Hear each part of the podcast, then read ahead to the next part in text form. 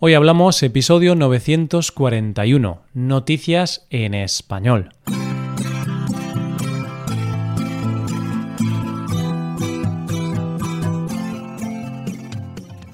Bienvenido a Hoy Hablamos, el podcast para aprender español cada día. Ya lo sabes, publicamos nuestro podcast de lunes a viernes. Y si quieres ver la transcripción completa, una hoja de trabajo con ejercicios y con explicaciones, visita nuestra web hoyhablamos.com. Hazte suscriptor premium para acceder a todo ese contenido. Hola oyente, ¿cómo estás? Hay momentos en la vida en que leer o ver las noticias crea más ansiedad que otra cosa. Y estos días es uno de esos momentos. Y es por eso que muchas veces, ante tanta información preocupante, es importante tener un momento para desconectar con otro tipo de noticias. Así que empecemos con las noticias de hoy. Empezaremos con la historia de un museo bastante curioso.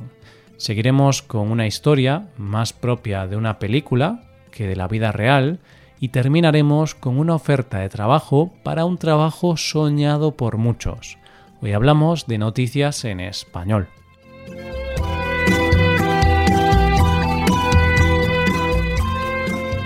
Una de las cosas que podemos sacar en claro de este año tan convulso y tan raro es que todo lo que estamos viviendo algún día se estudiará en los libros de historia.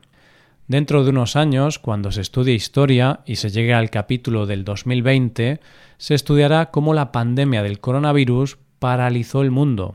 Hablarán de cómo nos dejó encerrados en nuestras casas y de que teníamos miedo de salir a la calle y no podíamos ver a nuestros seres queridos como medida de precaución.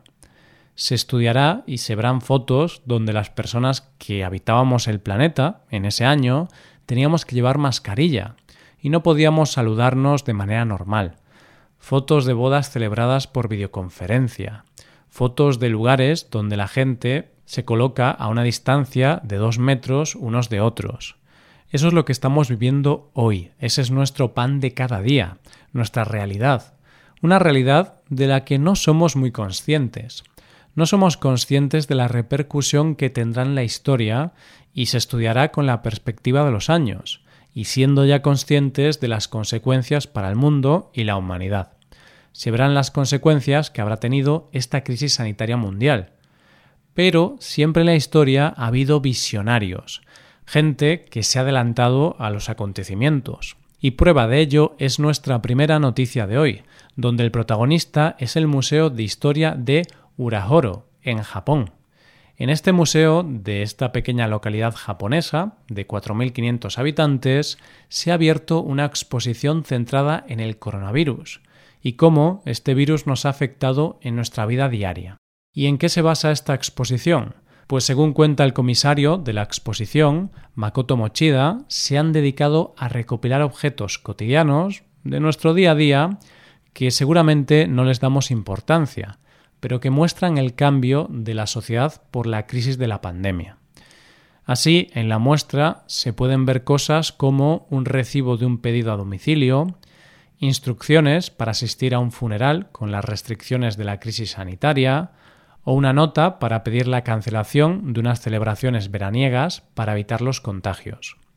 Y es que al igual que hemos sabido de muchos hechos históricos por notas de gente o por diarios, Makoto cree que este es un testimonio perfecto para la historia de lo que supuso esta crisis para las generaciones venideras. Es una forma de reunir testimonios para la historia. Y es que dice él que hoy en día lo normal es dejar testimonios de lo que nos pasa vía Internet. Pero esas cosas corren el riesgo de perderse en el ciberespacio, y esta es una forma de que los testimonios se queden de forma tangible. Una de las cosas en las que se ha centrado Makoto es en mostrar la evolución de las mascarillas a lo largo de estos meses, de cómo, en un principio, no había ni mascarillas, y las que se llevaban eran las que podíamos encontrar en las farmacias, y como ahora se han convertido en un elemento más de la moda, y hay grandes firmas de moda que tienen sus propias mascarillas.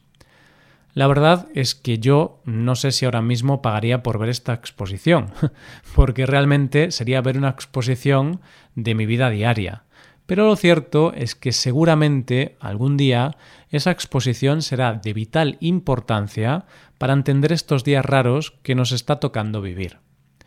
Vamos con la segunda noticia. ¿Te acuerdas, oyente, de aquella película que en español se llamaba Tú a Boston y yo a California? El título original en inglés era The Parent Trap. Era aquella película infantil protagonizada por Lindsay Lohan, de dos hermanas gemelas que se conocen y deciden intercambiar sus vidas sin que sus padres se den cuenta. Pues bien, aquello que parecía que solo podía pasar en la mente de un guionista un poco trastornado, en realidad, gracias a nuestra siguiente noticia de hoy, sabemos que puede pasar, y de hecho ha pasado. Todo empieza cuando un buen día de 2013 Anaïs Bourdieu, de 25 años y estudiante de moda francesa, que vive en Londres, estaba viendo vídeos de YouTube de forma aleatoria hasta que uno en concreto le llamó poderosamente la atención. Tanto le llamó la atención que se lo envió a algunos conocidos suyos para comprobar que no estaba loca o que no estaba soñando. ¿Qué tenía de especial ese vídeo?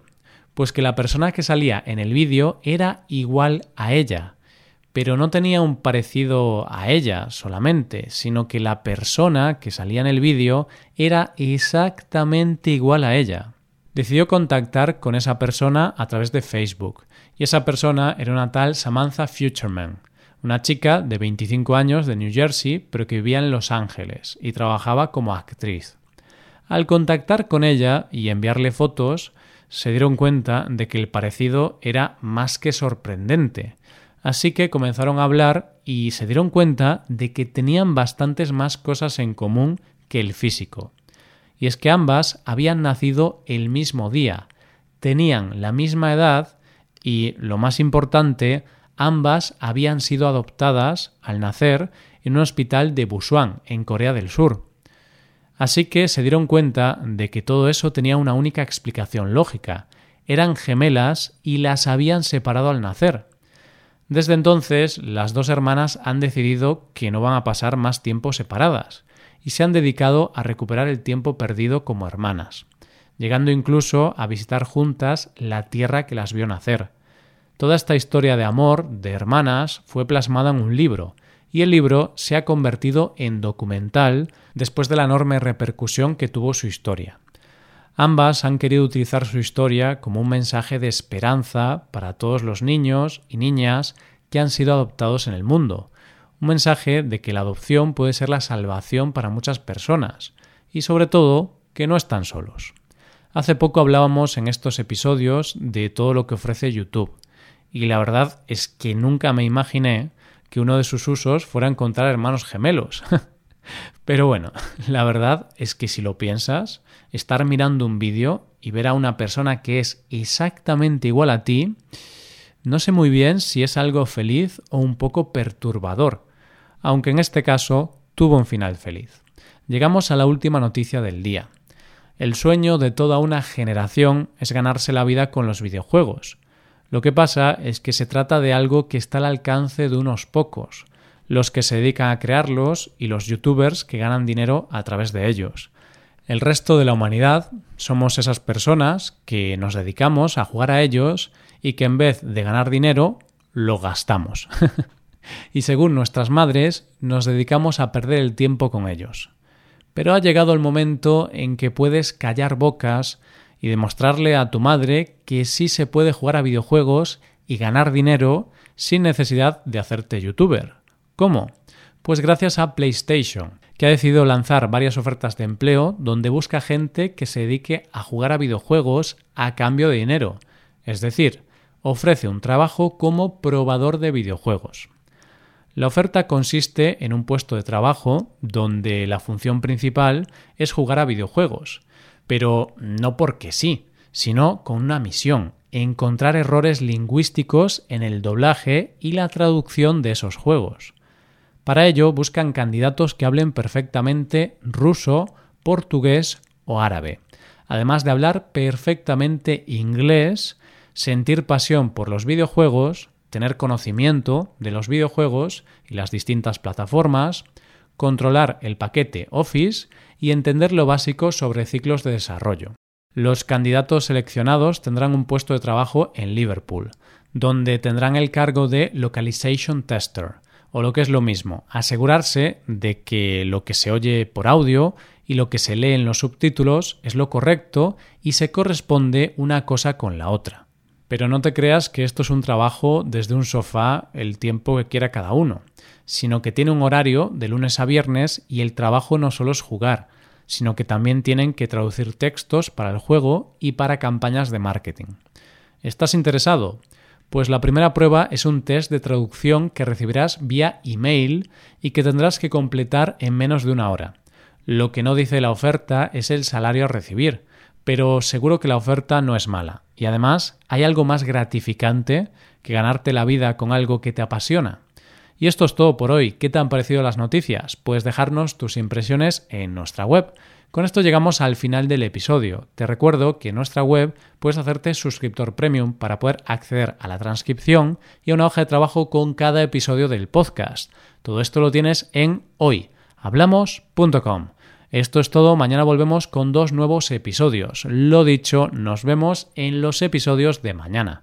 Pasa un buen día, hasta mañana.